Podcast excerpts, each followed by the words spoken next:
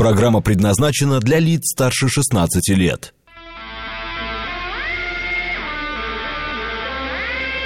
Восемь часов семь минут, пятница, октябрь, день двадцатый.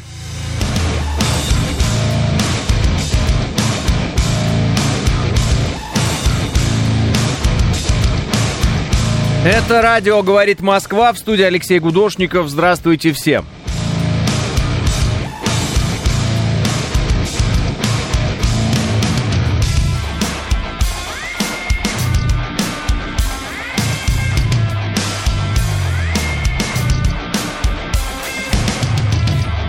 Три балла пробки в Москве и 5 градусов. Ну и отсадки, дождь. Или, как говорят в Москве, дождь. Точнее, говорили.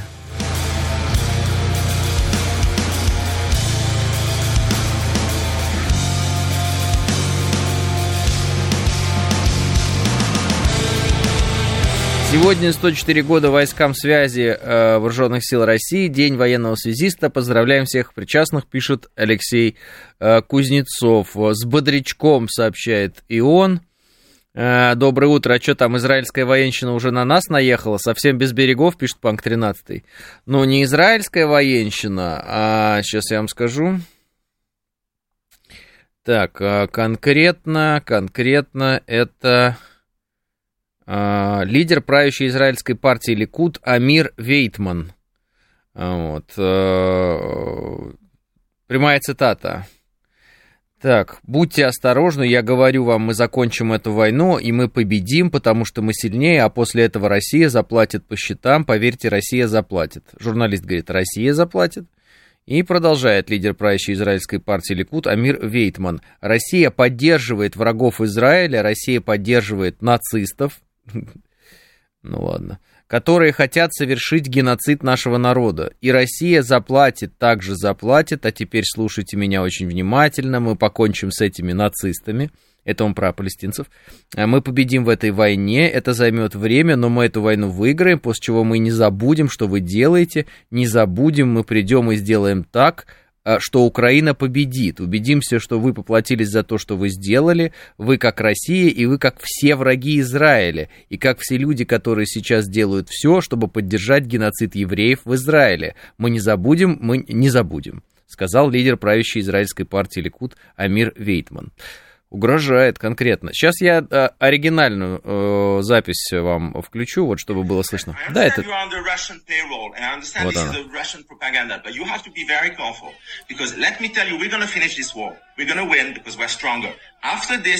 Russia will pay the price. Believe will pay the price. Uh, pay. Russia will pay the price. Russia is supporting the enemies of Israel. Russia is supporting Nazi people who want to commit genocide on us, and just Russia will pay the price. Russia also. Now let me listen to me very carefully. We are going to finish with these Nazis. We're going to win this war. It's going to take the time it's going to take, but we're going to win this war.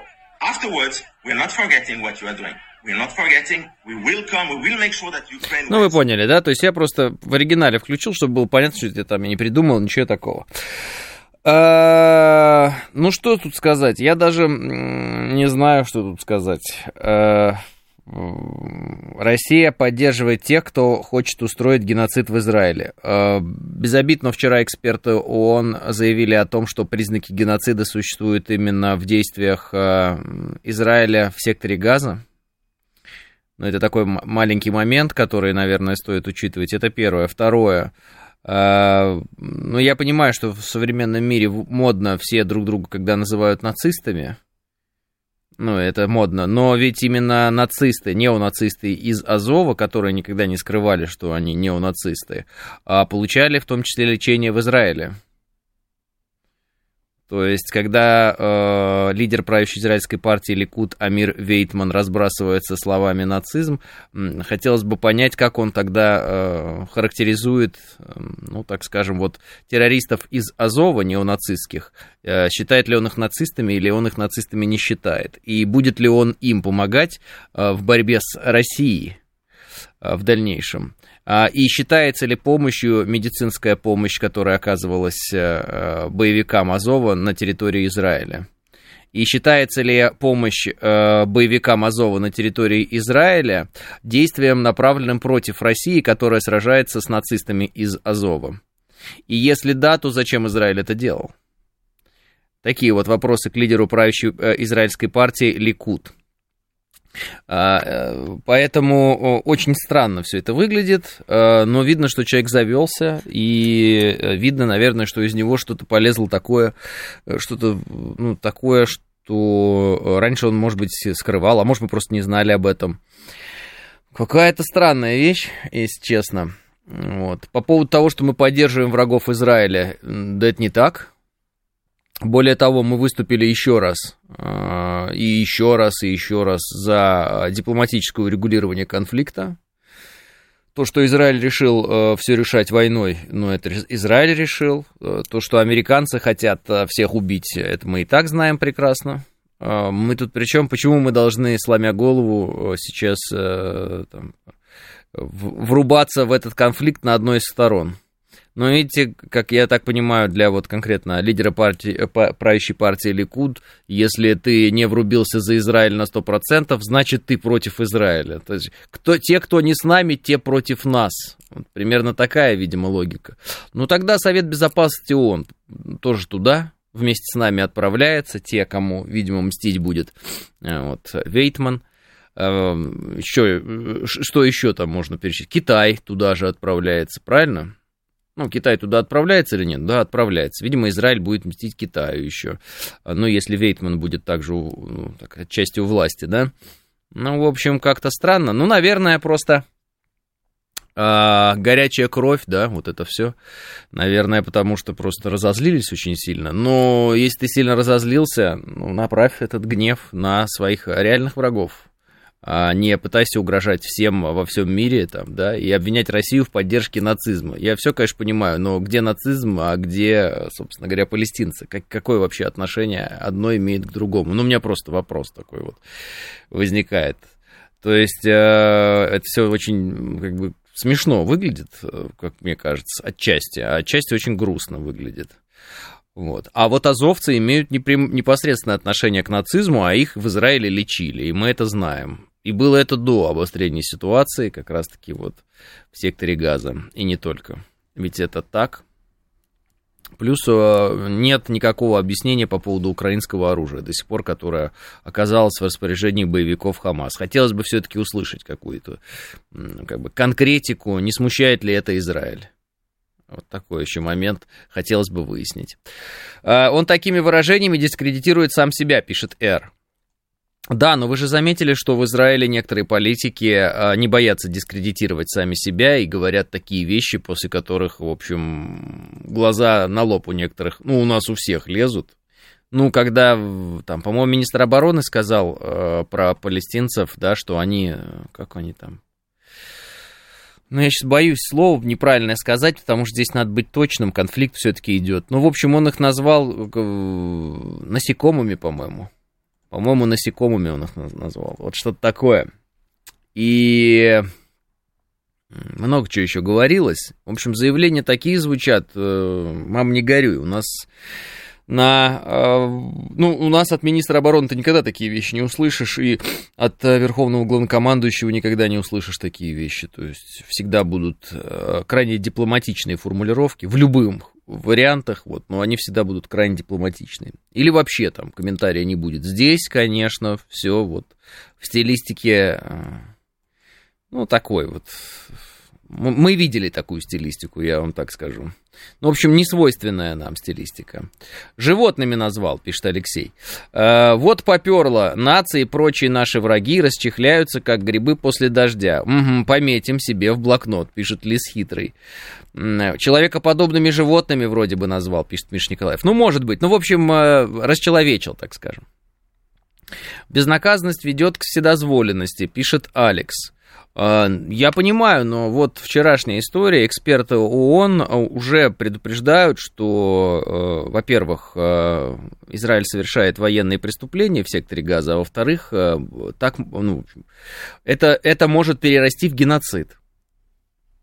Эксперты ООН это говорят, это, это же не я говорю, Это же не там журналисты э, Арти говорят, которые разговаривали вот с Вейтманом, который э, возглавляет, я так понял, партию правящую Ликуд. Э, это же не журналисты говорят, это же не как он кричит, российская пропаганда, которую он там мстить собрался. Это говорят эксперты ООН. И они говорят о том, что ну, как бы неизбирательно. Плюс вот э, новые данные. Значит, э, церковь греко-католическая 1160 года основания. Или, как говорят сейчас, постройки. Кто по ней ударил вчера? Кто по ней ударил вчера? И зачем? Вопрос такой.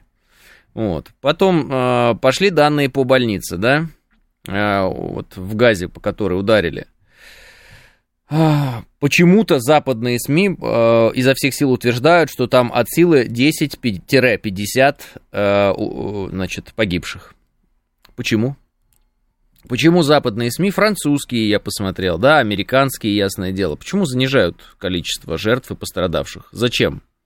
Ведь они же утверждают, что это не Израиль ударил по этой больнице, это кто-то из террористов сам по себе ударил. Так зачем они занижают количество жертв? Какой в этом смысл? М? Вчера одну формулировку видел э, интересную. Сказали, что примерно так. Э, значит, палестинцы ударили по больнице точно так же, как русские э, взорвали северные потоки. Ну, это кто-то там шутит из арабского мира в Твиттере. Ну, то есть палестинцы не били по больнице, а русские не взрывали северные потоки. Я не пытаюсь занять чью-то сторону из разряда, кто бил, кто не бил по больнице. Я знать не знаю, расследование не проводил. Но мне странным кажется поведение Запада. Если они уверены, что это не они, и это там не Израиль и так далее, то зачем тогда занижать количество жертв? Какой смысл в этом? Кого они пытаются обелить? Террористов? Ну, какой смысл обелять террористов, своих врагов, если они сами по себе ударили? Говори, они сами по себе ударили, вот вам доказательство. Показал в Совете Безопасности ООН экспертам показал он, они такие, а, ну да, действительно, смотрите, все правильно. Все. Признаков военных преступлений нет, а признаков геноцида нет. Я понимаю, что может Вейтман, да, руководитель партии Ликуд, э, говорить, что правящая партия Израиль, вот, говорить, что э, там, э, Израиль сражается с нацистами. Ну, Понятно, что это вот все теперь э, будут ссылаться всегда, называть своего врага нацистом. Это уже все ясно. Мы так вот называем, да, этих нацистов украинских. Они почему-то называют так нас. Вот. Э, э, и, и уже в сторону Израиля кричат, что они нацисты. Израиль в сторону всех, кто кричит против них, что они нацисты, кричит, что они нацисты. Все друг друга называют нацистами. Это все ясно. А, но я не видел заключения экспертов ООН относительно того, что э, были бы зафиксированы, ну, условно говоря, э, вот атака на Израиль могла бы квалифицироваться как э, акт геноцида. А вот э, атака Израиля на сектор газа уже, говорят, может так скоро квалифицироваться. То есть какой смысл? Террористическая или была атака Хамас? Да. А, это было зверство? Да. Они убивали мирных? Да. Много? Да. Вот. Мы согласны с этим совсем. И никто с этим и не спорит в мире. Все э, прекрасно это видят. А, вопрос в ответе. Ответ какой был? Ответ сам по себе. Мы понимаем, что он должен быть там жестким, да, и так далее, все ясно. Но он э, какой? Он по военным целям, он по невоенным, э, по, по там, целям невоенным, да, по гражданским людям идет, избирательно, неизбирательно, как, как действует сам Израиль. И многие страны мира и эксперты ООН говорят, что, слушайте, вы как-то очень сильно неизбирательны. Потому что мы вот тут недавно критиковали Россию за то, как она а, действует, э, там, например, да, там, в столкновении с Украиной, так скажем. Но теперь есть ощущение, что мы зря критиковали Россию. Ну, они так не говорят, эксперты, но это вот э, как бы на поверхности.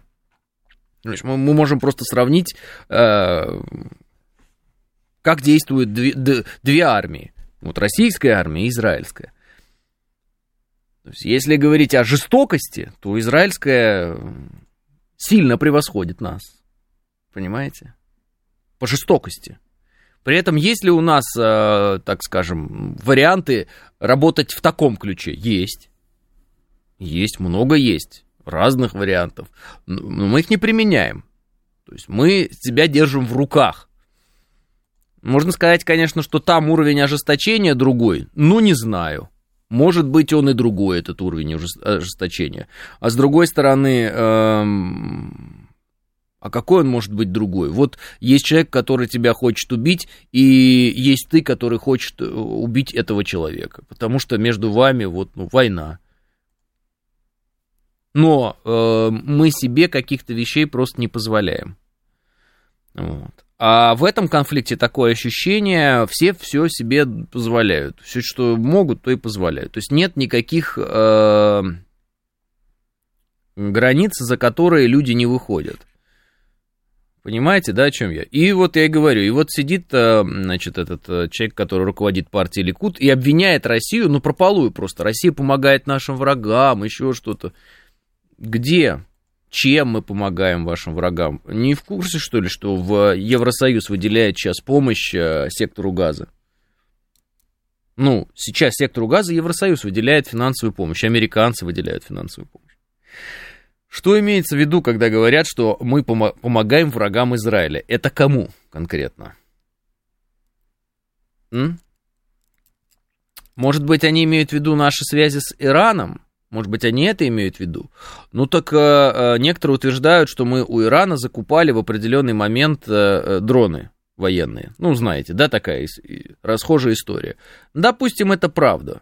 Так, а по кому били эти военные дроны иранские? Да вот не поверите, по нацистам украинским, по тем самым азовцам, которые прямо вот, кто не скачет, тот москаль, москаляку на геляку, москаляку на ножи, вот прям по ним. То есть, в принципе, если э, принять за правду историю с тем, что мы у Ирана покупали дроны, эти дроны били все равно по нацистам, которых по логике Израиль должен ненавидеть. Ну что, Израиль должен любить азовцев за что? За то, что они э, вдохновляются, эти азовцы, идеями Гитлера? Может быть, они поэтому должны любить? Нет, Израиль их должен презирать и ненавидеть. Правильно? Ну, это же логично, это логично, это правильно, исторически правильно. Вот, потому что это, собственно, те люди, которые проповедуют те идеи, которые когда-то совершали те люди, которые устроили Холокост. Значит, если кто-то вдохновился идеями тех людей, которые совершали Холокост, это, конечно же, враги Израиля. Но оказывается, что, в общем-то, почему-то нет. И, в общем-то, Израиль, наверное, должен был бы быть рад, когда мы уничтожаем всяких неонацистов, но почему-то этого не происходит. Происходит, наоборот, угроза в сторону России. Россия помогает каким-то врагам Израиля. Каким? Каким? Пытались сейчас э, встретиться, э, ну, значит, Байден полетел туда, в Израиль, да, вы знаете, и хотел встретиться с, э, со странами, которые рядом с Израилем, ну, исламские страны, которые рядом с Израилем. И они были не против, насколько я понял, потому что им вот этот поток палестинских беженцев не нужен. Об этом сказал Египет, да, об этом сказал, сказала Иордания. То есть они говорят, нам вообще-то не надо, чтобы сюда бежали люди. Пускай живут там у себя в секторе газа, вообще-то. Как бы. Не надо нам сюда спихивать этих людей. Они это открыто сказали Израилю. То есть не надо их сюда выдавливать к нам. Вот. И у них там свои интересы и так далее. И они такие говорят, да, давайте с Байденом встретимся. Все уже вроде договоренности есть, на тебе удар по больницам. Все. Договоренности расстроены, никаких встреч, ничего нет. Байден, до свидания. Заявление Байдена. Сначала Блумберг закидывает эту историю, потом еще, еще, и, я так понимаю, так и будет. Выделят 100 миллиардов на, в кавычках, помощь Украине, э, значит, э, Израилю и Тайваню. Ну, помощь в каком смысле? Мы понимаем, военная. Ну, военное, оружием напичкивать будут, правильно? Но, э, может быть, да, ситуативно это и помощь. То есть, если две стороны сражаются, две стороны, и одной из них ты предоставляешь оружие, ты вроде как ей помогаешь. Ну, вообще-то ты разжигаешь пожар войны. Вообще-то. Это надо тоже понимать, этот момент. Вот. И наши западные партнеры, в кавычках, понимают этот момент только тогда и когда они подозревают, что кто-то нам что-то предоставляет для ведения нами боевых действий, там, это, это тогда пожар войны разжигается. Когда они напичкивают кого-то оружием, это все здорово, это помощь, это вообще просто благо и прекрасно, никакой пожар войны не разгорается, якобы. Понимаете, да? То есть, э, удивительное дело. И плюс я заметил одну вещь. Я послушал речи Байдена вчерашние, а это вообще мрак. Он прямо натурально сейчас что делает? Это надо просто, вы услышите самое главное. Он натурально увязывает Израиль и Украину, чуть ли не как э, единое целое. Он подает в информационном ключе это в своих речах. И Россию, и Хамас чуть ли не как единое целое. Он говорит прямо, Израиль, значит, я даже сейчас я вам цитаты просто дам, вы, чтобы вы просто понимали, куда они клонят. Они каким-то образом хотят так сделать, я даже вот, честно говоря, не знаю, как они это будут делать, но они, они хотят так сделать, чтобы мы вроде как воевали с Израилем. Только мы с Израилем не воевали. Э, ну, может быть, это сообщить кому-то, я не знаю. Значит, Байден а, цитата. «Террористическая группа Хамас – это настоящее зло в чистейшем его виде, э, но еврейский народ знает, наверное, лучше всех, что эти группы готовы причинить страшный урон. В Израиле я увидел народ, который был решительно настроен бороться, а с другой стороны переживает страшную боль. 20 месяцев войны. Вот, и, и все, боль, точка. Продолжение. 20 месяцев войны, которую ведет Украина, э, народ, который ужасно страдает с начала агрессии Путина. Мы говорим о массовых захоронениях, пытках, насилии, изнасиловании тысячах украинских детей, которые были похищены у родителей. Ну, слышите, да? закидывает он, и перевезены в Россию. Это вызывает возмущение. Дальше Байден продолжает. Тут, правда, слушайте, Хамас и Путин это разные угрозы, но есть нечто общее. И те, и другие хотят полностью уничтожить демократию.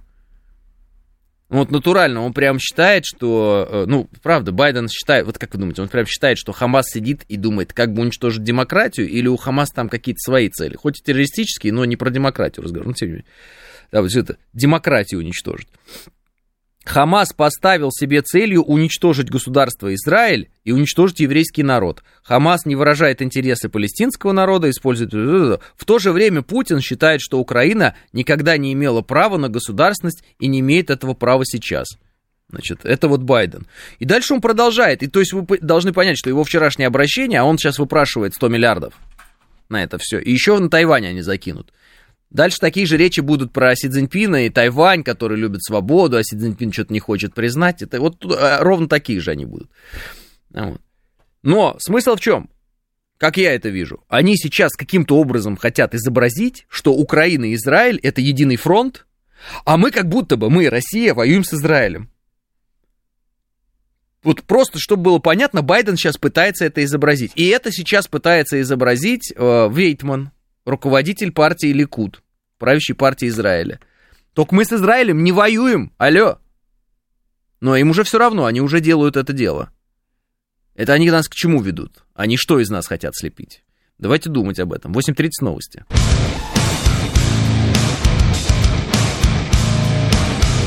8.35 в Москве, это радиостанция «Говорит Москва», 94.8, в студии Алексей Гудошников. Всем еще раз здравствуйте. Э, еще вот Байден говорит интересные вещи. Смотрите, 75 лет благодаря э, НАТО в Европе существовал мир. Просто фраза, я даже дальше не читаю. То есть этот человек даже, даже не пытается вспоминать про Югославию. Просто вообще. Просто ноль. 75 лет благодаря НАТО в Европе существовал мир. Все. Вообще его не парят ничего. Не волнует ни на секунду. Имейте в виду. Никакой Югославии не было. Ее вообще не ее судьба никого не интересует. 75 лет был мир. Дальше. И если Путин нанесет удар, нападет на наших союзников по НАТО, мы сделаем все, чтобы защитить их, мы сделаем то, к чему мы не стремимся. А не стрем... Дальше он объясняет, что не стремятся воевать с нами. Но если вы не стремитесь воевать с нами, и если вы э, там, так сильно обеспокоены безопасностью своих союзников, может быть, вам каждые три секунды не угрожать нам тем, что вы будете с нами воевать, если мы нападем на ваших союзников, потому что мы, например, не говорим, что мы собираемся нападать на ваших союзников, никому не нужных.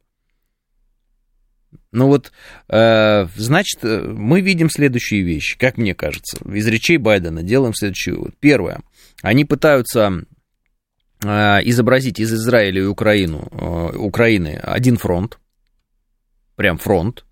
Они пытаются изобразить, что Россия воюет с Израилем, что не так, это вранье. Вот, соответственно, они будут в Израиле проводить, скорее всего, информационную кампанию, э, которая будет настраивать людей в Израиле против России и убеждать их в том, что Россия воюет с Израилем, и Россия это чуть ли не главный враг Израиля. Соответственно, а, таким образом они будут обвинять нас в том, что мы якобы там какие-то нацисты или еще что-то подобное. Ясно?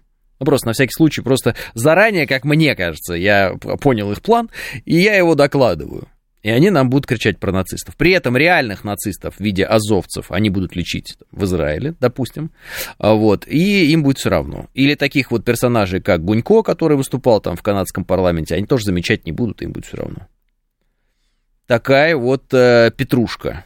Но для своей аудитории, для американцев, для израильтян там и так далее, а у них система будет такая. Россия плохая, потому что Россия, значит, э, везде вот украинцам жить не дает, бедным таким, вот, Израилю жить не дает, хотя мы вообще там не участвуем, мы вообще не сторона конфликта даже там, мы там никаких авианосцев своих никуда не гоним, ничего такого нет, а, ну, у нас авианосцы, но ну, неважно, в общем, мы не гоним туда подводные лодки или еще что-то, мы, ну, мы не делаем этого, мы этим не занимаемся. Вот, ну, очень надо, чтобы мы опять, э, ну, в глазах американцев были таким всемирным злом, которое стоит везде за всеми движениями какими-то террористическими, там, Хамас, не Хамас, вот, э, любое движение, сразу за ним Россия. Ну вот мы и дождались благодарности от еврейского народа за спасение от уничтожения и помощь в создании государства, пишет Александр Р. Э, спокойно, Александр Р. А, вот, это во-первых. Во-вторых, э, меня беспокоит, э, например, немецкий народ, который э, в какой-то момент сказал, а все, забыли. Ну, типа, неважно, бремя вот этих вот поколений с нас, вот, мы, мы его отпустили. Вы помните, что-то типа того говорил э, Шольц. Я так понимаю, наши оппоненты политические, они уже не обременяют себя историей. А, для них история это лишь, э, ну, там, фраза какая-нибудь из разряда крикнуть там «ты нацист», «нет, ты нацист» и все. То есть вы же видите, что они там, например, нас обвиняют в каком-то там нацизме, хотя, ну, очевиднейшим образом, как бы, иди и пойди, найди в России каких-то нацистов. Ну, я не знаю, где-то в, в подполье, может быть, есть но чтобы как-то они проявлялись, да ты их не найдешь в жизни. Вот. А при этом у них у самих могут быть нацистские значки на себе, они могут себе там татуировать, э, татуировку Гитлера делать и все, что хочешь. Вот. Э, поэтому все же ясно. А они используют историю как э, лозунг, как вот что-то... Вот нужно обозначить зло. Просто кричишь про него, что он нацист, и все. И поэтому. И тебя это не должно волновать. Запад так относится к истории. А, и в этом смысле а, мы же знаем, что Израиль, ну, он как бы часть западного мира, несмотря на то, что он находится на Ближнем Востоке, он часть западного мира. Ну и, соответственно, видимо, потихонечку там у новых поколений, да, не у старых, а у новых поколений, видимо, так вот и формируется тоже восприятие истории. Оно такое какое-то фрагментарное, и, наверное, оно такое вот. Э, не сильно надо очень сильно ну, переживать за это. То есть, когда мы, например, видели израильтян в окопах э, там, ВСУшных, да, но ну, это же вызывало просто взрыв мозга, и мы такие, что происходит вообще, откуда они, как это такое может быть? Ну, это было, мы это видели, мы это знаем. Соответственно, вот, вот такое может быть, понимаете? Такое может быть. Разные у нас информационные, как бы сказать, среды. Э, им изо всех сил всем рассказывают, что мы нацисты. Вот. Это надо понимать тоже, да, надо это чувствовать. Так это или не так, э, для них это так, потому что им так рассказывают. И все. А дальше э, вот то, что имеем, то имеем. Э, у Израиля нет врагов злее, чем э, вот такие вейтманы. Такой вот приходит вывод, пишет Владимир. Э, ну, посмотрим, какая будет реакция там со стороны, может быть, наших властей, посмотрим, какая реакция будет, может быть, со стороны ООН. Вообще угрозы звучат какие-то абсолютно неуместные, неправильные. Э, непонятно, почему они вообще звучат в сторону России от этого Вейтмана. И хотелось бы, конечно, чтобы он э, извинился за те слова, которые он сказал. Мне кажется, они основаны на том, что у него, ну, как бы недостаточно анализа ситуации, и ему кажется, что там Россия э, кого-то подначивает и куда-то толкает против Израиля.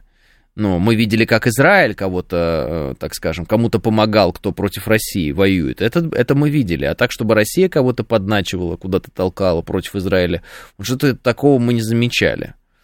Ну вот. То, что этот регион горит, потому что американцы там проводят свою политику провальную абсолютно много лет подряд одно и то же, но это тоже всем известно и всем это понятно.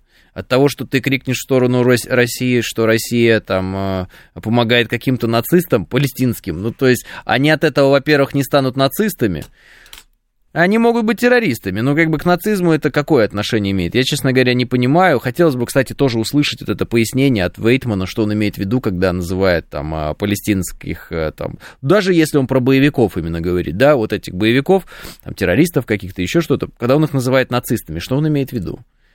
Что там, национал-социализм кто-то строит, или что, какие-то фанаты Гитлера где-то в, в, в палестинском мире появились. Не знаю, может, они такие и бывают, но, честно говоря, не знаю. Мне кажется, у них какие-то другие корни ненависти там, к Израилю, а у Израиля другие корни ненависти к, э, ну, так скажем, к Палестине, да? Ну, там вообще не, не про нацизм разговор. Это какой-то другой конфликт, правильно? Ну, насколько я понимаю. Ну, зачем-то Вайтман, э, Вейтман зачем-то лепит сюда какой-то нацизм и вот и прочее. Странно это все, и хотелось бы, конечно, объяснений каких-то, что он имеет в виду, и э, чем, чем ему Россия насолила. Может быть, нам тогда и не предлагать никому никакого дипломатического решения конфликта на Ближнем Востоке. А, может быть. Ну вот реально, если сидит а, а, лидер правящей партии, да, Ликут, и угрожает напрямую России, говорит, что мы сейчас тут победим, а потом Россия заплатит цену, мы так сделаем, что Украина победит. Может нам тоже тогда не сидеть сложа руки, не быть над ситуацией? Может нам реально начать вооружать врагов Израиля по полной программе? Ну я вот так вот подумал. Смотрите, какая, какая история. Это не предложение, только не подумайте. Ну вот смотрите, сидит человек в Израиле, э, видит, как мы себя ведем. Мы себя ведем следующим образом. Мы говорим, ребята, дипломатия, Совет Безопасности ООН, резолюция от 67 года, должно быть два независимых государства. Если не соблюсти эту резолюцию, никогда мира в регионе не будет, вы же понимаете. Давайте остановимся, давайте дипломатию. Ну мы вот толдычим одно и то же, ну правда. Уже даже некоторые там в интернете люди пишут, типа, а сколько можно уже вот этим вот заниматься России? Уже, ну, как бы это даже ну, как-то в современном мире выглядит как слабость какая-то, что ли, или что? Ну, мы Продолжаем. 67 год, резолюция, соблюдать, ООН, Совет Безопасности. Такие мы законники, мы прям за закон конкретно. Что было сказано? В бумаге написано. Вот так вот мы сидим и каждый раз людей возвращаем вроде как к международному праву. При этом выходит лидер правящей партии Израиля Ликут и говорит, а русские тут вооружают наших врагов, они вообще поплатятся за это. Так может и вооружать тогда? Потому что как бы лидер правящей партии Ликут говорит, как только мы победим, э, мы сразу же пойдем мстить России, и Россия заплатит по счетам. Ну, типа, они как-то будут помогать тем, кто нас убивает. Ну а кому это? Ну вот этим всем нацистам, азовским, да, а нацистам из, э, как он там называется? Ой, да много у них там названий всяких разных. Азов просто разрекламированный сам. Ну, они будут помогать нацистам убивать русских, правильно я понимаю? Так а может быть тогда сейчас приложить все усилия, чтобы Израиль не победил? Если, э, ну так вот подумать, а зачем же нам так делать, чтобы Израиль сейчас победил, если нам уже заранее пообещали, что потом Израиль будет с нами воевать? Ну, нам пообещал заранее, это лидер партии Ликут. Вот он говорит, мы, говорит, вам, вас заставим заплатить большую цену. Так может надо поторопиться сейчас и профинансировать врагов Израиля реально, по-настоящему, и, и оружие дать, и технологии дать, да, и со спутников поглядеть, где там что у кого. Потому что американцы очень приятно и хорошо делятся с Украиной всеми своими технологиями. И со спутников они за нами наблюдают, и Starlink выделили Украине, да, связь хорошая у них. Много чего сделали. Да? Вот в Израиле подлечили этих азовцев, неонацистов, не заметив, что они неонацисты по какой-то причине, не знаю по какой, не волнует это Израиль. То есть, может быть, так тогда, я не знаю. Очевидный ответ, конечно, нельзя так делать. Очевидный ответ нельзя так делать. Но нельзя так делать, как делает э, руководитель партии Ликуд. Потому что он обвиняет безосновательно Россию и грозит нам, он угрожает нам. Он угрожает э, мне, он угрожает вам, угрожает нашим детям. Ну, фактически. Россия заплатит цену. Это что такое? Это что он имеет в виду? Какую цену мы заплатим, кому они там будут помогать, зачем, и зачем нам ждать того момента, когда они где-то победят и начнут вдруг помогать тем, кто будет э, нас убивать, зачем нам это делать, мы что, дураки? Поэтому нужно, мне кажется, э, каких-то, ну, ну, хотелось бы, чтобы на достаточно высоком уровне затребовали ответ у руководителя партии Ликут, э, да, правящей партии Израиля, ну, что он имел в виду. И, может быть, он э, объяснит, что он был там ну, разгоряченный, он неправильно понял, неправильно сказал, он, он что-то перепутал. Может быть, он имел в виду, если Россия будет кому-то помогать, то тогда, может быть, так. Хотелось бы услышать просто разъяснение его слов, потому что показалось, что это была какая-то истерика, и она была очень агрессивная в отношении э, той страны, которая, ну, нашей страны, которая занимает, как мне кажется, очень э, взвешенную и дистанцированную позицию. Мы говорим, ребята, давайте вы будете договариваться, может быть, может быть, вы будете договариваться, а не вот это вот все. А, поэтому как-то так. Американцы давно напрашиваются. Кстати, сегодня 50 лет отмечает 25-я дивизия атомных подводных крейсеров стратегического назначения, пишет Андрей э, Березин. Так а почему нельзя? Им можно нас э, против нас дружить, а мы будем терпеть, надо с Ираном лучше дружить более полноценно, пишет Костя Измитина. Не-не, Костя Измитин, вы поймите правильно. Мы и так дружим там с Ираном и так далее, можно дружить с другими странами. Э, дело не в этом. Дело в том, что вот человек конкретно, Вайтман, он обвиняет нас в том, что мы э, как-то там помогаем врагам Израиля. Он кого имеет в виду? Он имеет в виду Иран, что ли, или что?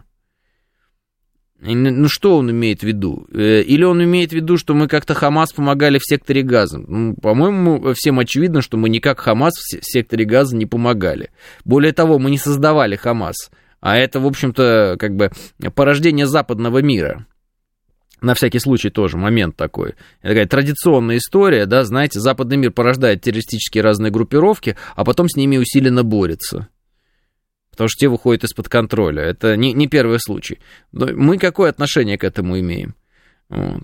Никакого. У вас какие-то терки, простите, с Ираном? Ну, так э, решайте их с Ираном. Мы тут при чем вообще? Мы тут при чем? Непонятно. Поэтому я и говорю, непонятно, чего тут э, Вайтман угрожает именно России. Ну, угрожай Ирану, сиди. Ну, что, в чё, при чем здесь мы? Это порождение не западного мира, а самого Израиля, пишет Алекс Поляков. Ну, мы понимаем, что как бы э, не в, не в вакууме существовал Израиль все это время и не существует в вакууме. Он, э, есть западный мир, который Израиль поддерживает. Ну, в частности, давайте будем говорить прямо, просто Соединенные Штаты Америки имеют непосредственное отношение к Израилю, очень тесные связи, политические там и так далее, там, в кругах э, серьезных, высоких американских много людей, которые лоббируют интересы Израиля, связывают свою жизнь, судьбу там, э, ну и так далее с Израилем. Поэтому все ясно. А что за взрыв э, провели США на ядерном полигоне в Неваде? Э, пока не видел ничего. А что за взрыв еще на ядерном полигоне в Неваде? Если вдруг на ядерном полигоне в Неваде произошел какой-то взрыв, но я пока не видел таких сообщений, то ждите, что на Новой Земле тоже будет какой-нибудь взрыв в ближайшее время. Э, вот. Нет, не вижу. А откуда у вас такое сообщение? США направляли гуманитарку в Газу, пишет и он. А если да, то тоже помогают врагам Израиля. Конечно, направляли. А, более того, была у них с Ираном ядерная сделка. Более того, недавно США разморозили деньги, которые ушли, миллиарды долларов, ушли Ирану. И о чем заявил Трамп, кстати, что эти деньги как раз пошли на вооружение Хамас. Поэтому руководителю правящей партии Ликуд э, Вайтману, может быть, об этом подумать. А что если э, больше всего в атаке Хамас э, на Израиль сейчас самыми большими помощниками были американцы, которые в нужный момент разморозили средства, которые появились у Ирана, и Иран направил эти средства, например, на вооружение Хамас. Я не утверждаю, что схема была такой, но что если она была такой? Заметьте, в этой схеме вообще нет России, вообще нет. Даже рядом не стояло, вообще нет России. Но Вайтман почему-то собирается мстить нам. Вайтман, может быть, вам отомстить Байдену? В связи с тем, что именно они вели эти э, разговоры с Ираном, они там что-то отмораживали, размораживали, может быть, вам отомстить тогда Байдену? Но вы почему-то решили отомстить нам. А за что? Что мы сделали Израилю, где мы уязвили Израиль, где мы хоть раз ударили, где мы хотя бы один раз, один раз, хотя бы один раз на политическом, э, ну вот, да, на высоком уровне политическом наши руководители политические что-то э, сказали про Израиль, э, что-то воинственное в сторону Израиля, что-то некорректное в сторону руководителей этих государств, э, этого государства. Пример. Вот, например, Владимир Путин сказал что-то агрессивное в сторону Израиля. Найдите не найдете. Или там э, Владимир Путин там, э, не знаю, как-то грубо назвал руководителя Израиля, там партии какой-нибудь. Никогда не будет. Никогда. Так а что случилось с э, руководителем партии Ликуд, Вайтманом? Что, что с ним случилось? Почему он нас поливает грязью и, и кричит, что он будет нам мстить, там, русские заплатят цену, помогают врагам Израиля? Вообще непонятно. Вообще непонятно. Удивительно. То есть я понимаю, что люди живут вообще в, другой информацион... в другом информационном пространстве. Абсолютно в другом. Вообще. А, а, США провели испытания на ядерном полигоне. Взрыв приурочили к отзыву Госдумы ратификации запрета ядерных испытаний. А, а кто пишет об этом? Э, в Неваде сообщила американская Минэнерго. Подземный взрыв. Э, послушайте э, внимательно. Та, тот документ, который мы дератифицировали, но не вышли из него, да, он запрещает испытания ядерные в воздухе, под водой, и на Земле. Там, э, насколько я понимаю, мы можем сейчас поднять этот документ, там как раз подземные взрывы не э, запрещены. Поэтому если американцы и проводили, если я прав, и американцы, допустим, проводили эти э, не то что испытания, а подземные взрывы, то это, в общем, никого не интересует. М? Химический взрыв, не ядерный. А, ну тогда вообще о чем разговор? В космосе еще, пишет Алексей. Алексей, зачем оправдываться? Похоже, о нас за что, пишет Андрей. Нет, не похоже за нас за что, потому что вся, весь смысл фразы о нас за что заключается в том, что человек виноват, и когда ему прилетает, он удивляется, о чем ему прилетает. А я говорю прямо, назовите мне хоть один пример того, как мы э, агрессивно вели себя, например, против Израиля. Пожалуйста, ваши примеры. Можете долго голову не ломать, их не будет. Поэтому это ни в коем случае не оправдание, и если вы начинаете мне писать сообщения по типу «что оправдываться», у меня сразу закрадывается ощущение, что вы провокатор. А зачем вы меня провоцируете, на что вы меня хотите провоцировать? Вместо того, чтобы меня провоцировать, приведите примеры агрессивных заявлений от нашего Министерства обороны в сторону Израиля, например. Приведете? Не приведете. Идите, ищите, сколько хотите. Вы не приведете эти примеры, потому что их нет. И все.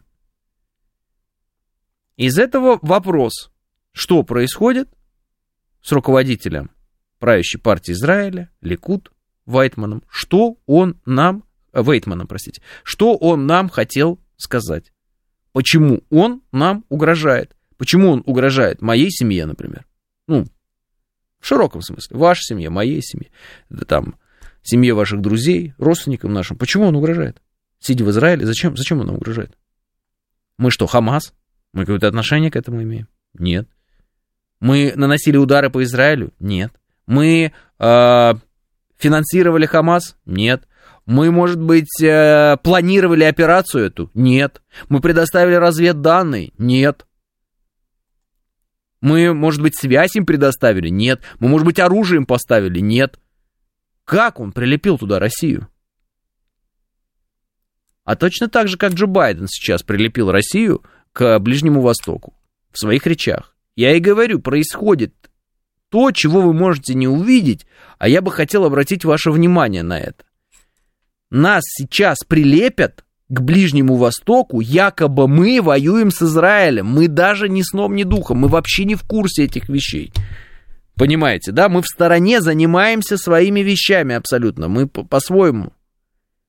Но нас прилепят и сделают главным врагом Израиля. И я вас уверяю, нас еще начнут обвинять в геноциде. Мы ничего никуда поставлять не будем, ничего делать не будем, не будем стороной конфликта, но нас в этом обвинят. Уже это происходит, уже Байден во вчерашней речи это фактически начал говорить. Ничего так? Подумайте об этом, то есть куда нас на самом деле они пытаются привести информационно, как они лепят образ э, там злой России, которая в каждом конфликте там на стороне какого-то зла сражается там и, и прочее выступает. Подумайте, куда Байден клонит, куда этот человек, который вот накануне врал, что он родился в Израиле, он врал, потому что он родился в Пенсильвании, куда он клонит этот старик?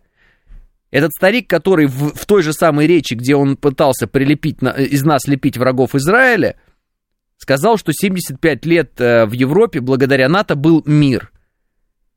Но это опять вранье. Этот старик, который врет, где он родился, врет, как ум, умер его сын, врет а, про мир в Европе 75 лет подряд, и что якобы Россия там прервала этот мир в Европе. Да? Этот старик, он что хочет сейчас сделать? А я вам говорю, что он хочет сделать. Он хочет изобразить, что Россия воюет с Израилем. В, в, в идеале он бы хотел, чтобы Россия воевала с Израилем, а Израиль с Россией. Для того, чтобы потом каким-то, я не знаю, каким образом, у них там свое устройство мозгов, у американцев в этом смысле, да, у верхушки, для того, чтобы нас потом обвинить вообще во всех грехах, которые были совершены когда-то, да, и всех э, ужасах, которые были совершены в сторону еврейского народа, совершенно другими людьми. Чтобы Шольц стоял и обвинял нас в Холокосте, например, понимаете, да? Чтобы вот, вот такое какое-то, что-то такое вот вытворить. Вот как-то вот так это повернуть. Как они это будут поворачивать, я не знаю. Но я при этом не знаю, как можно было, например, в Израиле лечить этих э, азовцев. Ну, для меня это загадка. Я не, я не знаю ответа на этот вопрос. Но они же как-то это сделали, они же как-то это обосновали сами себе. Правильно? Соответственно, и еще что-то можно обосновать, и еще что-то. Понапридумывать можно всяких разных очень интересных вещей. И будем мы врагами рода человеческого, понимаете, о чем я говорю? Ну вот это вот в, в речах просто, и это Россия, она как Хамас, и они тоже против Израиля. Остановите этого старого маразматика, пожалуйста, американского. Он переходит все возможные и невозможные границы дозволенного и недозволенного. Так врать нельзя. Это, это за, зазеркали, это, за, это выше всяких пределов. Куда ведет мир этот старый маразматик? Чего он хочет? Он чего хочет? Он хочет чего? Ядерной войны чего он хочет? Геноцида русских он хочет. Чего он хочет? Шольцу, кстати, было смешно, что геноцид русских в Донбассе был. То есть интересный тоже один момент. Мы говорили про геноцид русских людей в Донбассе, и Запад смеялся. Сегодня Израиль говорит, что, а, значит, палестинцы устроили геноцид израильтян. Да, у них действительно потери серьезные в результате вот этого террористического нападения со стороны Хамас. Но эти потери меньше, чем а, русских людей в Донбассе. И ни у кого это смех не вызывает, никто не смеется, правильно? А над нами смеялись. Почему над нами смеялись? Почему Шольцу было смешно? Вопрос? Вопрос. 9.00 новости. Программа предназначена для лиц старше 16 лет. 9 часов 5 минут, пятница, октябрь, день 20.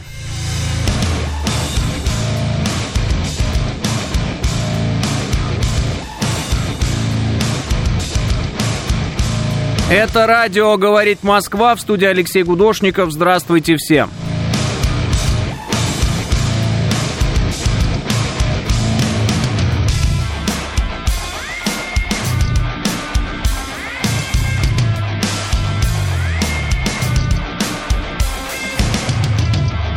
Пять баллов пробки в Москве и 4 градуса осадки.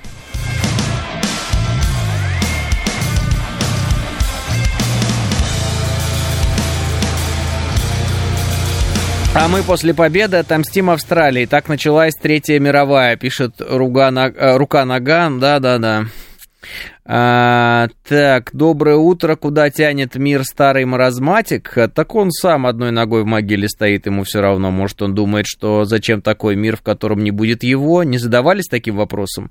Нет, не задавался ОВС Вуд таким вопросом. Вот.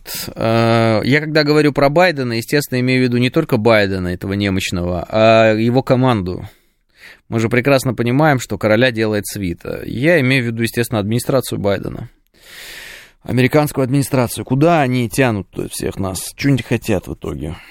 Они хотят, чтобы мы сдались, э, и они э, пировали, там, не знаю, на наших трупах, или что они хотят? Ну, как они э, видят дальнейшее развитие событий?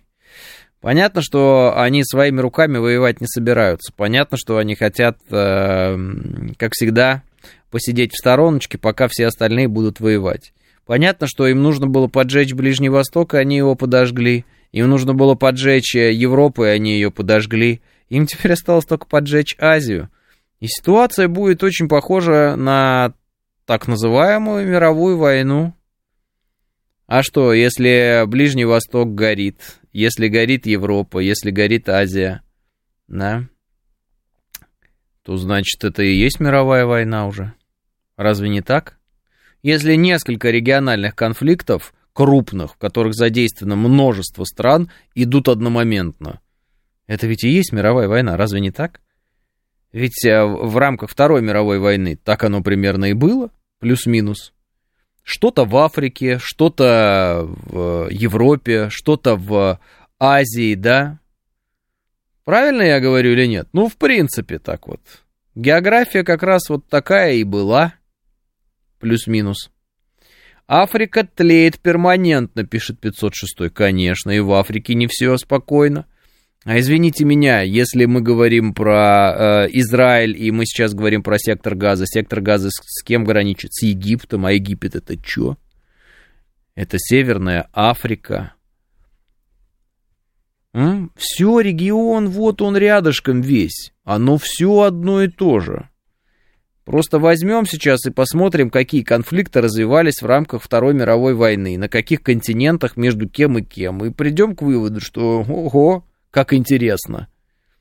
Как интересно. Вот ровно там, где должно разгореться, для того, чтобы это было похоже, там оно и разгорается. Так а кто это разжигает? Кто это разжигает? Кто это толкает вперед? Кто в обход э, решениям и резолюциям действует? Кто не хочет соблюдать международное право? Кто хочет руководствоваться правом сильного? Кто хочет отсидеться за океаном, как и в прошлый раз, пока все друг друга будут крошить, чтобы потом воспользоваться плодами, во-первых, слабостью других, ослабленных войной, да, э, вот, а и, во-вторых, плодами того, что произошло. Кто это? Чья валюта стала основной резервной в результате Второй мировой войны? Кто вообще занял э, первое место в мире э, в результате Второй мировой войны? Кто стал номером один? Чьи империи рухнули в результате Второй мировой войны, а чья империя фактически была создана в результате Второй мировой войны. Ну, так кому выгодно пройти по этому сценарию еще раз? Чтобы, например, где-нибудь в Азии японцы и китайцы друг друга убивали неистово, например. В Европе русские и, ну, так скажем, европейцы разнообразные друг друга убивали неистово.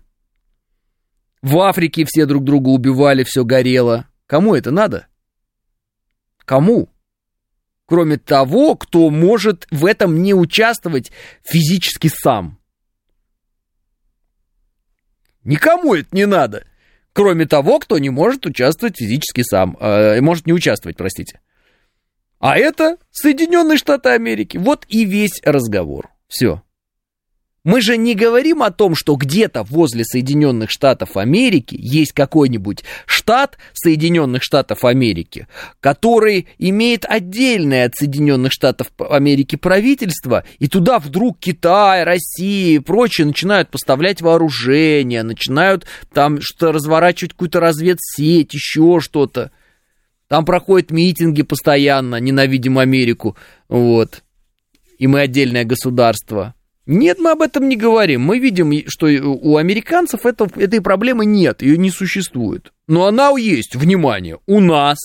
Она есть, но она у нас одна на всех. В Европе, вот, она есть на Ближнем Востоке, это проблема, и она есть в Азии. Тайвань это дело времени. Это уже все говорят. Дело времени. В какой-то момент полыхнет. Ну, то есть точки напряжения есть у всех, кроме американцев. У американцев точек напряжения нет. Ничто им не угрожает. Все. Единственная угроза, которая сегодня существует, что страны между собой договорятся, и у американцев закончится их вот это вот а, полновластное единоличное правление. Гегемония американцев закончится. То есть есть угроза гегемонии США. Вот угроза для американцев. Все остальное нет. Там существование Америк... Америки не под угрозой. Никто не говорит, что она завтра пропадет куда-то. Что она пропадет-то? Что там разгорится? Канадцы на них нападут, может быть, или что? Бредятина же.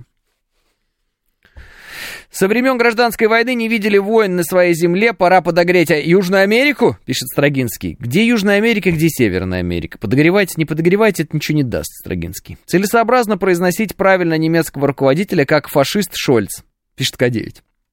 Слушайте, я не хочу э, заниматься всеми этими э, разговорами там и кричать про фашизм или не фашизм. Я вот вижу структуру, которая э, сегодня сформирована, да, структура конфликтов на Земле. И они происходят ровно везде, где надо, чтобы они происходили, для того, чтобы центры силы новые не появились, а если появились, то ослабли или были уничтожены. И для того, чтобы Америка оставалась лидером. Все. Ослабление Европейского Союза, ослабление России, ослабление на Ближнем Востоке всего, всего Ближнего Востока, там вообще без разницы, там Са- Саудовскую Аравию ослабить, не дай бог там Иран, чтобы голову поднял, их ослабить, всех ослабить на Ближнем Востоке, и Азия. В Азии, естественно, они больше всего боятся Китая, ослабить Китай, вот, сформировать коалицию против Китая, ослаблять Китай ослабить, ну, лучший вариант какая-нибудь такая опять прокси-война, вот, э, где э, Китай будет тратить силы, э, деньги, а американцы будут просто в стороне кайфовать и смотреть, как льются реки крови. Вот. Китайской. С двух сторон причем. А, по-моему, они э, взорвались и переоценили свои силы. На три фронта они не потянут, ведь еще Тайвань есть. Если не будет ядерный, то однозначно грядет пепел мира. Зря они тронули мусульман, пишет ОВС Вуд. ОВС Вуд, а что они не потянут? Вы знаете, каждый раз говорят, они не потянут. А что они не потянут? Они же сами не воюют. А, они не потянут э, напечатать бумаги дополнительные, напечатают, а что не напечатать? У них нет потолка, э, сколько печатать этой бумаги, они сколько хотят, столько печатают. У них долг государственный, он какой хочешь. Хочешь еще под ним, хочешь еще. У них там 33,5 триллиона долларов уже государственный долг. И им все равно. Будет 35, будет 40. Отдавать-то не надо. Люди могут допечатать, условно, допечатать своих денег и на эти деньги, внимание, поскольку это единственная, ну так бы, ну это не единственная, но основная резервная валюта мировая, купить все что угодно. Каким-то придуркам дать этой резаной бумаги, где угодно, на Украине, там, не знаю, в каких-то странах соцлагеря, еще дать этой резаной бумаги, те будут счастливы, и они отдадут самолеты, ракеты, что хочешь. Закидывай это туда. В чем проблема-то, я не понимаю. Я, я все время хочу посмотреть, где Америка сейчас надрывается. И я не вижу, чтобы Америка сейчас надрывалась. Все время э, американские эксперты говорят, о, в Америке сейчас такие там проблемы, у них сейчас такие... Где? Где? Я не вижу там проблем пока. Ну, то есть, может быть, я плохо смотрю, но я не вижу таких проблем, которые бы прямо сейчас Америку разорвет изнутри. Я вижу, что они создают проблемы для Европы, для Азии и для Ближнего Востока, ну и Африки туда все. Я вижу, что они дестабилизируют все новые центры силы. А сами с этого просто имеют деньги. Я вижу, как у них растет продажа там эти акции этих компаний военных. Все. В чем, в чем, где американцы пострадали? Мне кто-нибудь может объяснить? Ну реально, я вот все время спрашиваю. Где они пострадали-то? Почему мы все так сидим и такие, а, а, вот, думали, отсидитесь? Так они и сидят, они и сидят, у них все нормально, что не так-то у них? Ой, они по... Вот, у них там почти гражданская война, сейчас там, там за... половина за Трампа, половина за Байдена. Да плевать вообще, сейчас это все пройдут очередные выборы, там выберут очередного сумасшедшего, они себе этот сумасшедший начнет рассказывать еще какую-нибудь ересь. Какая разница? Плевать вообще на них, э, на их президентов. Нет? Разве нет? А, доллары печатают не на бумаге, пишет Строгинский. А, Строгинский, а, идите, пожалуйста, знаете уже куда. Вы направление знаете, поэтому не буду лишний раз в эфире говорить. Вот. Если, если план такой, что Китай возьмет и запросит погашение своих вложений в США, что будет с долларом? Так не запросит же. Ну так не запросит. И ничего не будет с долларом. Потому что что такое доллар? Что такое реально доллар? Давайте так, э, что же будет с долларом? А что сейчас с долларом? Что такое доллар? Доллар это долговые обязательства Соединенных Штатов Америки. Типа, эта бумага что-то стоит, потому что мы, э, мы ее печатаем, вы нам можете доверять. Все. Доллар обеспечен америк... Э, верой в американскую силу и мощь. Если ты э, связался с Америкой и покусился на доллар, ты умрешь. Все, и все остальные это видят и говорят, ну да, тогда можно, в принципе, в доллары вкладываться, потому что если вдруг кто-то начнет э, выпендриваться на доллар, американцы их просто убьют, и все, и все будет классно. Можно, можно хранить в долларах деньги в связи с этим. Все. Что это? Это все равно миф в широком смысле. В, Газе разбомбили церковь, э, где прятались мирные, пишет Щу. Я с этого начинал. Вот. Эта тема была сегодня первая. Но нас же не убили, пишет Илья. Илья, вы что, глаза-то протрите? Что такое, когда часть русского народа думает, что они не русские и э, воюют с другими русскими, которые, слава богу, понимают, что они русские? Это что, это не, это не, это не убиение нас? Это не уничтожение нашего народа? Вы подумайте, вы головой, вы подумайте, Илья. Вот эти вот люди, которые сегодня кричат, что они украинцы и будут бороться с русским миром, это, это русские люди, перепрограммированные. И вот у нас есть данные по американским там, подсчетам, что их 500 тысяч уже э, погибло. Ну как, мы говорим ликвидировано, но если мы задумаемся, что это наши вчерашние, наши вчерашние русские мужики на самом деле, у которых просто вместо мозгов каша – то мы потеряли полмиллиона человек. Вообще-то, русский мир. Ну, так вот. Мы, понятно, их потеряли раньше, чем они были ликвидированы нашим, э, нашими же бойцами. Понятно, мы их потеряли, когда им мозги перепорошили. Это ясно. Но вы представьте себе. Да это же американцы. Ну, вам же говорил Линдси Грэм, а, русские умирают. Это, пожалуй, лучшее вложение, которое мы когда это делали. Есть выступление Байдена, 89-й год, если я не ошибаюсь, или 86-й. Он говорит, если бы Израиля не существовало, нам бы стоило его придумать. Не было еще лучших вложений средств. Вот а почти слово в слово только он про Израиль говорил. Байден в 86-м году. Понимаете, о чем разговор-то? Они специально дестабилизируют ситуацию. Они специально режут по-живому, рвут просто. Потому что, когда ты дестабилизируешь другие регионы, крупные, единственный регион, который не дестабилизирован, это твой. Твой. Ты разделяешь и властвуешь. На этом основана сила американцев. Они стравливают других, а сами сидят в стороне. Ну, что непонятного-то? Ну, уже ж все об этом сказали. Все это уже понимают. Это даже просто было настолько очевидно по результатам Второй мировой войны, что зачем об этом говорить лишний раз? Но он приходится это проговаривать. И вот, и вот Илья мне пишет. А, а, значит, а, ну, что он там мне написал? Типа, нас же они не убили. А, нет, и он говорит, это выбор хохлов умирать за НАТО, пишет Илья. Илья, можно, уперевшись рогом, утверждать сейчас, что выбор израильтян умереть, э, штурмуя сектор газа, а выбор палестинцев э, умирать э, под бомбежками где-нибудь в больницах там и прочее. Понимаете? Но на самом деле, на самом деле, это не их выбор. На самом деле это сформированная специально среди, среди этих людей огромнейшими там вливаниями средств в пропаганду манера мысли, которая приводит их к войне, этих людей. Понимаете? Никто ничего не выбирал. Этих людей медленно, аккуратно и верно привели, спрограммировали таким образом, чтобы они думали, что они выбрали что-то. И они очень хотят повоевать и очень хотят побороть русский мир. Когда вы говорите э, слово «хохлы», вы помните, что в ВСУ русских людей, русских по крови, по там, национальности, да, так скажем, чтобы вот, вот по крови не говорить, смешно немножко звучит в 21 веке, но по национальности русских людей с русскими именами и фамилиями, выше крыши. Наши, когда ВСУшников лупят, а у нас э, с той стороны потом, ну, появляются вот эти GoPro, ну, такие вот посмертные вот эти видеозаписи ВСУшные, так они на русском все говорят. А вы мне про каких-то хохлов, не хохлов.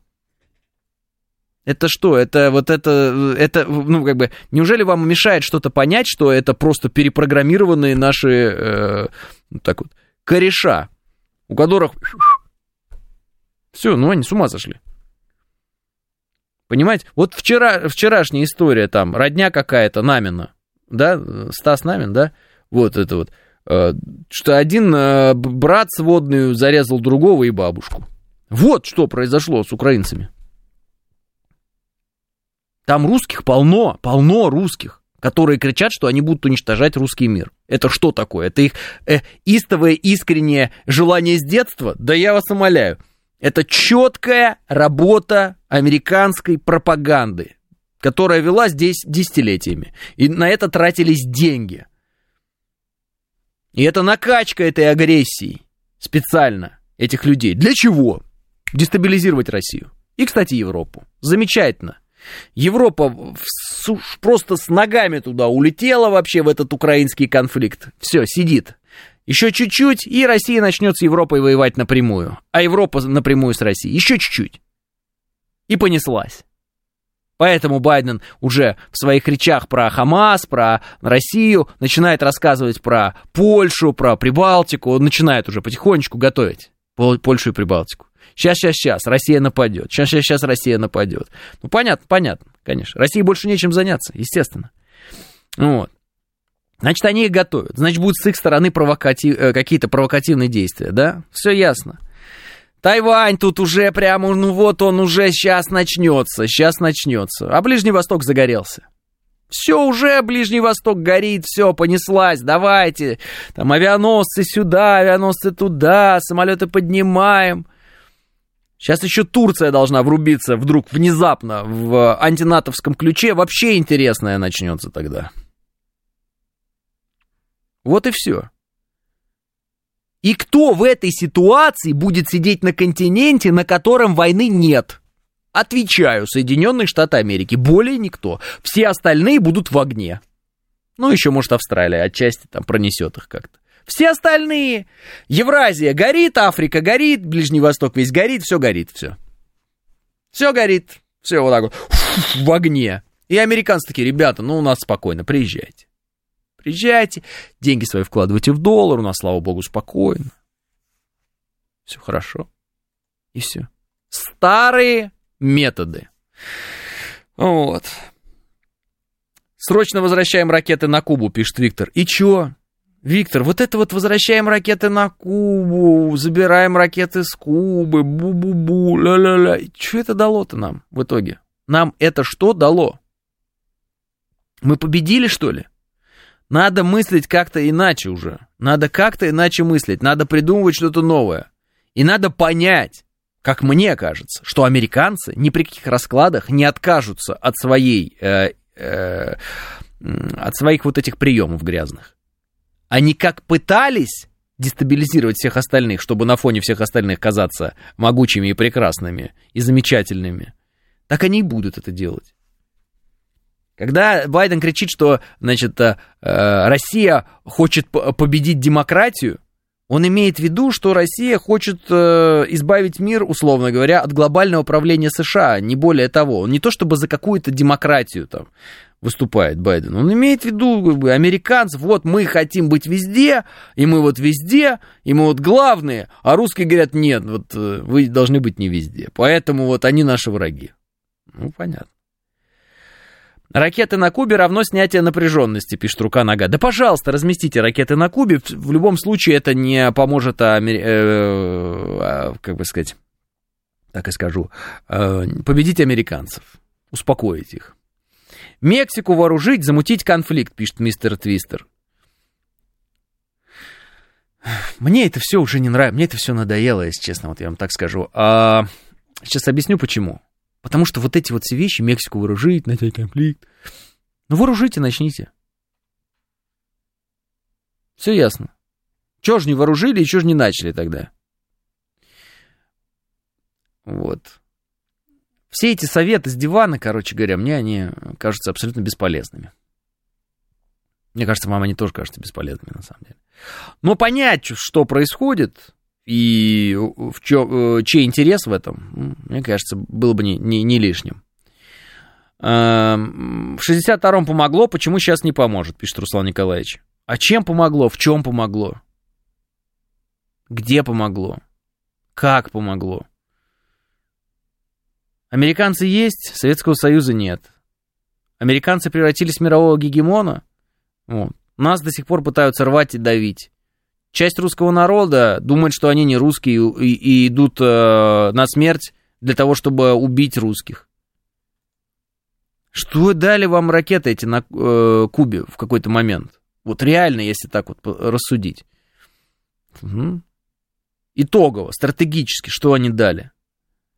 Все это широкие жесты, они никому не нужны. Нужно действовать так, чтобы это было м- стратегически выверено. Ну, насколько я понимаю. Ну, как это делать, черт его знает. Но если какие-то моменты, ну, какие-то вещи не сработали, то они не сработают и во второй раз, и в третий раз. Вот у американцев сработало мутить мировую войну, в которой они опосредованно только участвуют, да? У американцев работает э, воевать через прокси и зарабатывать на этом деньги. Они этим и пользуются но у них оно работает. Должно перестать работать прокси, чтобы американцы сели в лужу. Вот как это сделать? Есть у кого-нибудь рецепт? Как сделать так, чтобы прокси перестали работать? Чтобы американцы не могли воевать через прокси. Как это сделать? Не знаю. Союз, э, Советский Союз предательски рухнул через 30 лет, а пиндосы тогда убрали свое ядерное оружие из Турции и испугались начать войну против нас. Вот и помогло, пишет Руслан Николаевич. Ну, может быть. Надо их бить по самому дорогому, по финансам, пишет Синг. Англия такую же стратегию исполняет, сидят... Англия, перестаньте уже превозносить эту Англию. Э, где будет Англия, если не будет э, э, американского, американской гегемонии в мире? Что будет такое Британия в этот момент? Ну, давайте прям про-честному. Вот мы представьте себе, вот Британия без американского величия. Туда и отправится, вслед за, своими, за своим порождением. Эм, пусть каждый, кто хочет каким-то образом повоевать с американцами, сначала представить, что ему надо встать с дивана и поехать куда-нибудь в поля в грязь с автоматом под пулей, пишет Финист.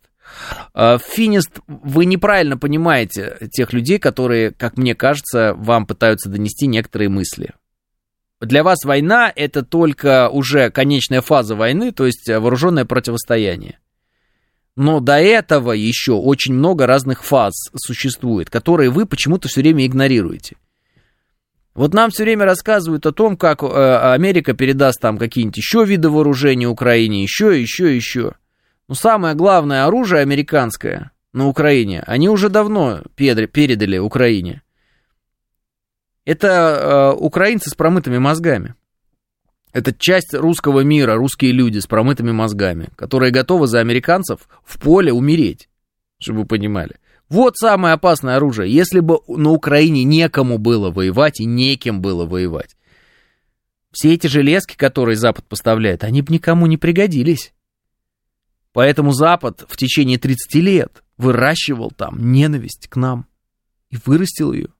Вот основное оружие, которое Запад поставлял туда – идеология. Совершенно русофобская. Вот о чем идет разговор. А вы всегда войну воспринимаете, как э, уже вот там в поле кто-то друг друга стреляет. Это конечная фаза. Понимаете? Если действовать не э, политикой реактивной, когда ты реагируешь только на чей-то выпад и прочее, а заранее формулировать почву для определенных конфликтов, как это делают американцы, будет то, что происходит? Загораться будет там, где выгодно американцам, а там, где им не выгодно, не будет. Новости.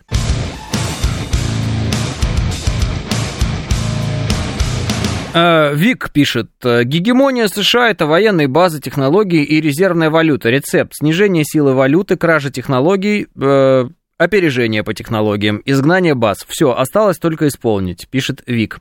Сергей пишет, короче, у России нет никакой контрстратегии, только оборонительная стратегия, при которой погибают в итоге русские парни, а не американские, из которой побеждать стратегически просто невозможно, говорит Сергей. Да что говорить про Украину, если у нас было «Боже, храни Америку», пишет э, Владимир.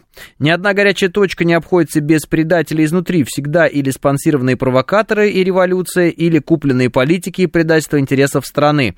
Спецслужбы должны работать активнее, пишет Михаил, профилактику проводить в своих странах и помогать другим информацией, как мы предотвратили в Турции и в Казахстане перевороты, пишет Михаил.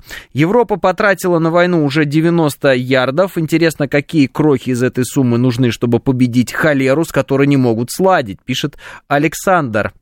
А, Виктор пишет, агрессия России к Израилю, а, двоеточие. Первое, беспощадно спасали а, еврейский народ во время Второй мировой. Второе, целенаправленно допускали на высшие посты в стране и бизнеса. Третье, запрещали унижать веру. Да, Виктор, я понял. Интересные вы вещи пишете, кстати в противовес тем вещам, которые сегодня звучат э, из уст некоторых политиков в Израиле. Мы сегодня уже это обсуждали. Ну, абсолютно какие-то странные вещи, угрозы в сторону России звучат. Это что-то поразительное. США вполне сама справляется с разрушением своего народа, наркоманы, бездомные, трансы и так далее, пишет Алекс. Алекс, а что если э, нам только кажется, что это как-то влияет на американский народ? Что если наркоманы, бездомные и трансы – это вариант э, выброса социального недовольства и э, возможность э, атомизирования э, политически общества и возможность этим обществом управлять? Что если стратегия «разделяя властвуй», она э, не не только для э, того, чтобы ее экспортировать, но и для того, чтобы использовать ее внутри. То есть ты не занимайся чем угодно, только не занимайся политикой. Ну, то есть не занимайся вопросом денег. Мы об этом, кстати, говорили вчера. Поэтому, когда нам кажется, что Америка распалась, там все в ней сломалось, посмотрите, сколько наркоманов на улице, ну, а если бы этот наркоман не был наркоманом, вдруг бы он был бы умным человеком, и вдруг бы он был бы э, нелоялен э, правительству нынешнему американскому, а так э, превратился в наркомана, ушел в никуда, да и до свидания. Э, занимайся собой. Если бы э, трансы все эти занимались бы не вопросом того, куда им пришить половой орган или отрезать его и выкинуть куда-то, а, например, вопросами, э, у кого в руках находится средство производства или Э, у кого в руках находится, э, у какого процента людей в Америке находится э, там, 99% денег. Вот. Если бы он занимался этими вопросами, если бы ему было интересно, как функционирует там Уолл-стрит и в чем там справедливость или несправедливость рынка, вот. если бы ему интересно было бороться с разрывом между богатыми и бедными в Соединенных Штатах Америки, а это одна из самых э, таких Э, тяжелых, на самом деле, тем для США, потому что это одна из стран, где разрыв между там, богатыми и бедными, он просто огромный. Есть, э, ну, как бы, есть разница в разрывах между богатыми и бедными. Вот американцев это пропасть. Вот если бы он этим занимался, этот э, транс, это было бы опасно для американского правительства, для Америки, для стабильности этого государства. Сегодня что представляет опасность для стабильности государства Соединенных Штатов Америки? Да ничего. Давайте, давайте так вот будем говорить. А что? А что сегодня для них опасно? Вот Байден выходит и говорит, для нас жизненно необходимо, чтобы Израиль и Украина победили в военных конфликтах. Ну, допустим, это так. А почему? Вот скажите мне, пожалуйста, смотрите, Израиль, например, не побеждает э, в военном конфликте э, там, в секторе Газа. Во-первых, можно было бы тогда его сейчас не начинать, военную операцию наземную. Чтобы не проиграть в операции, не надо ее начинать на всякий случай. Просто это элементарная вещь очень и все. Укрепить границы свои, укрепить э, охрану этих границ, усилить их и все. И, соответственно, дальше просто э, ухо востро держать и все там так скажем, держать руку на пульсе. Можно же так сделать? Но хотят, видимо, наземную операцию, хотят вот это вот всем. Месть, месть, там, совершить месть. Как будто бы вот этих бомбардировок недостаточно в виде мести. Ну ладно. А что вот было бы, если бы Израиль вот проиграл бы? Почему это для Америки жизненно важный вопрос, чтобы Израиль, например, в конфликте сейчас вот в этом региональном победил? Тем более, что это э, очередной региональный конфликт, в котором участвует Израиль, и Израиль в некоторых конфликтах, э, в общем, не одерживал вверх, э, проигрывал Израиль, бывал в конфликтах своих. И чё? Почему это жизненно важно для Америки? Вот прям впрямую спрашиваю. Дальше. Украина, значит, э, Байден говорит, для нас, для нашей безопасности внутренней важно, чтобы Украина победила. Почему? Как, вот, вот есть Украина сегодня, завтра, например, нет Украины. Или там она какая-то другая, или она проиграла. Как это сказывается на Америке? Ну вот просто. Что, что происходит с американцами в этот момент? Вот что происходит с мужиком в Техасе? Вот он там, э, ковбой. Вот он скачет на лошади. Украина вдруг проигрывает в военном противостоянии. И чё? И чё? И ничего. Вообще ничего. Проиграл и проиграл. Какая разница? Ну, есть Польша еще.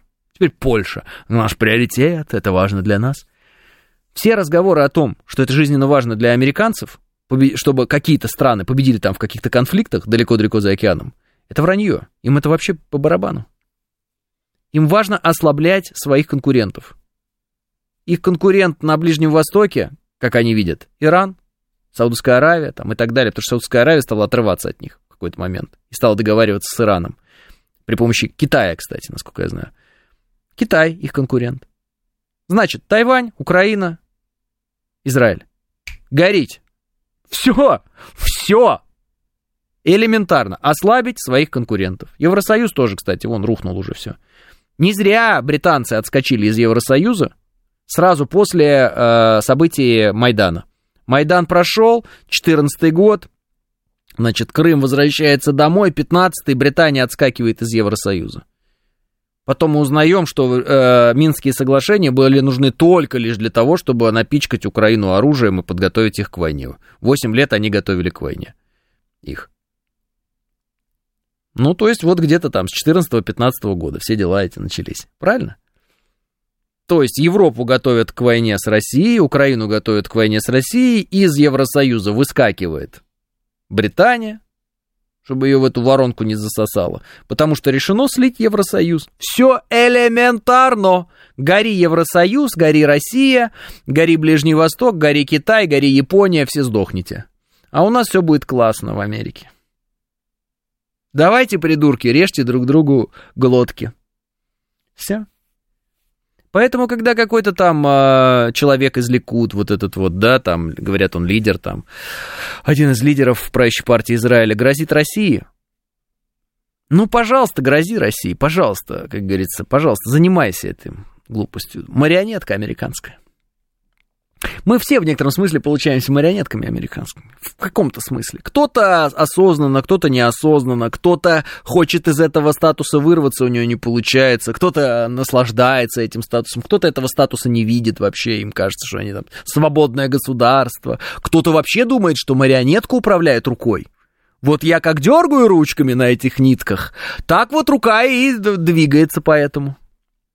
Это не, это не а, рука управляет мной, это я управляю этой рукой. Ну, бредовые совершенно идиоты бывают, ну, такое бывает. Э, свойственно некоторым, судя по интервью, которое они давали там много лет назад. Э, поэтому, э, что делать? Что-то делать надо. Но по-хорошему надо каким-то образом э, доложить всем, что, ребятки, мы воюем все вместе, друг с другом, все вообще, потому что это выгодно только одной стране, фактически, в итоге. Потому что нам бы всем выгодно было бы не воевать друг с другом, всем вместе, не воевать всем. И Израилю не воевать сейчас, и Палестине не воевать, и России не воевать, и Украине не воевать, нам, и Европе не воевать.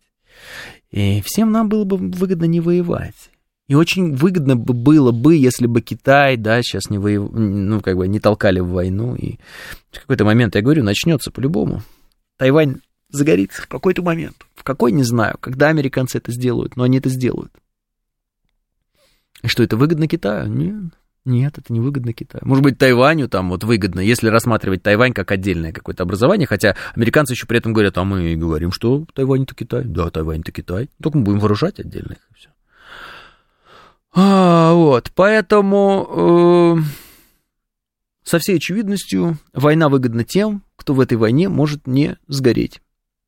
Отдельно наблюдать с ветки, как та мудрая обезьяна Вот кто-то рассказывал про то, что какая-то там мудрая обезьяна может наблюдать со стороны, как дерутся тигры в долине. И, по-моему, это сказали в Китае в определенный момент относительно наших э, взаимоотношений с американцами. Нас и американцев, русских и американцев. Так, э, э, уважаемым друзьям, нашим китайцам хочу сказать, что вообще-то это американцы, та самая мудрая обезьяна. М? Вот. Мы те самые э, недостаточно мудрые тигры. Вот. И для каждых из нас есть свора шакалов, которые эта обезьяна на нас натравила. И мы с этими шакалами сражаемся, ух, э, просто в клочья. Битва идет конкретная. Только обезьяне все равно. Обезьяна как на веточке сидела, как бананчики ела свои, так и, и сидит и ест эти бананчики. Что ей-то будет от того? Только, значит, ну там, лес хотел сказать. Ну, в общем, только чище будет все. Меньше будет хищников в ее среде обитания. Она кайфует. Так что э, представлять себя наблюдателем э, в конфликтах, которые порождены американцами, странно потому что единственный наблюдатель там это американцы. А, только эта обезьяна дергает тигров за хвосты, стравливая их, пишет Владимир Бонд. А, ну не, они все-таки действуют не так, что стравливают нас. То есть с Китаем они нас э, пытались стравливать, но у них не очень получилось. Поэтому они идут по другому пути, тоже старый путь их, через прокси.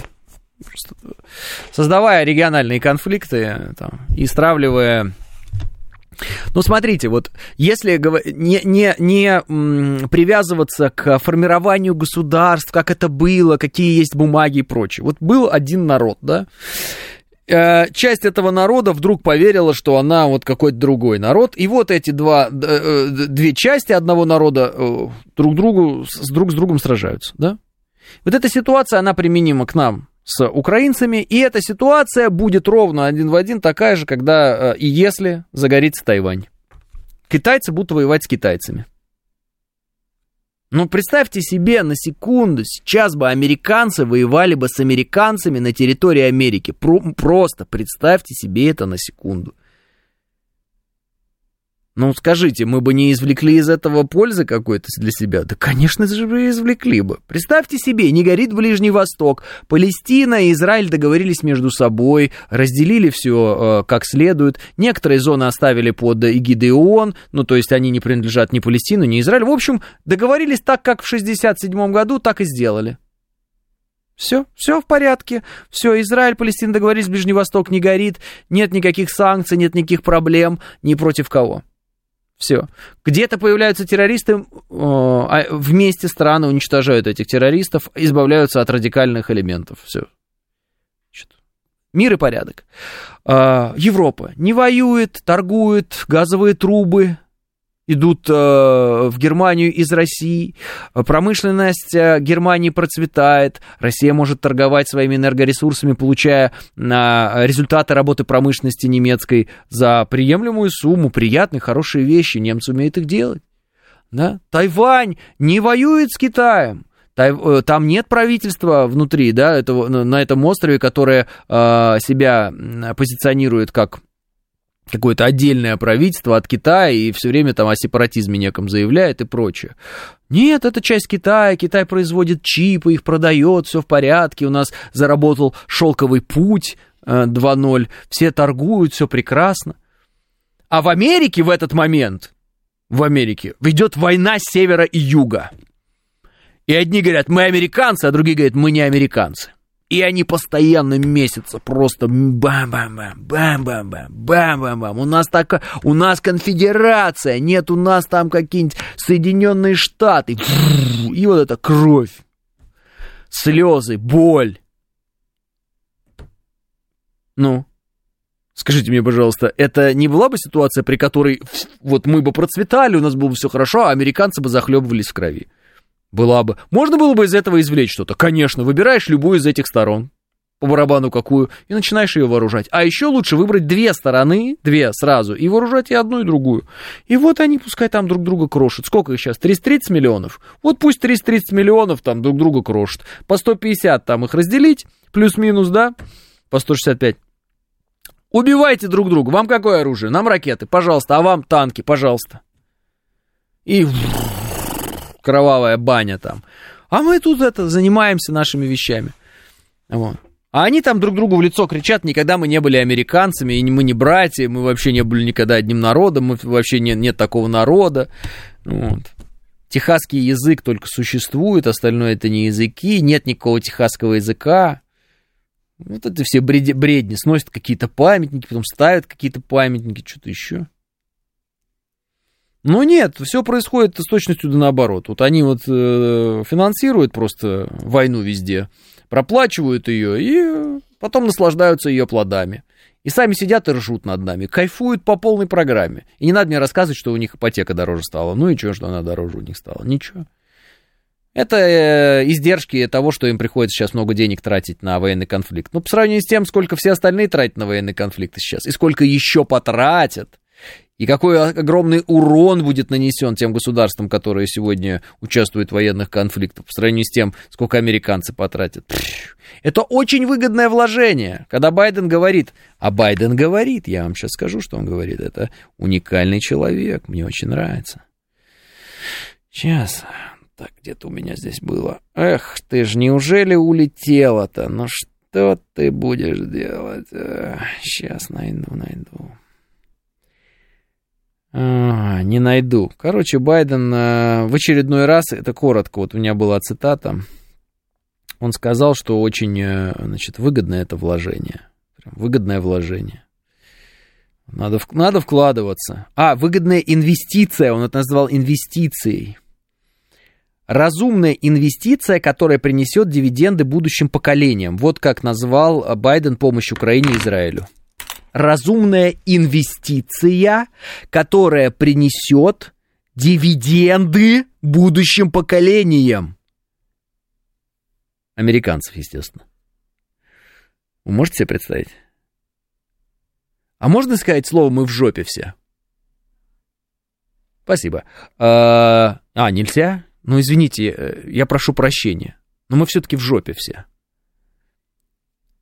дивиденды и разумная инвестиция. То есть вот эти вот больницы разбомбленные, вот это все, вот эта кровь с обеих сторон, вот эта террористическая атака там на музыкальный фестиваль, это все разумные инвестиции США, которые принесут дивиденды будущим поколениям.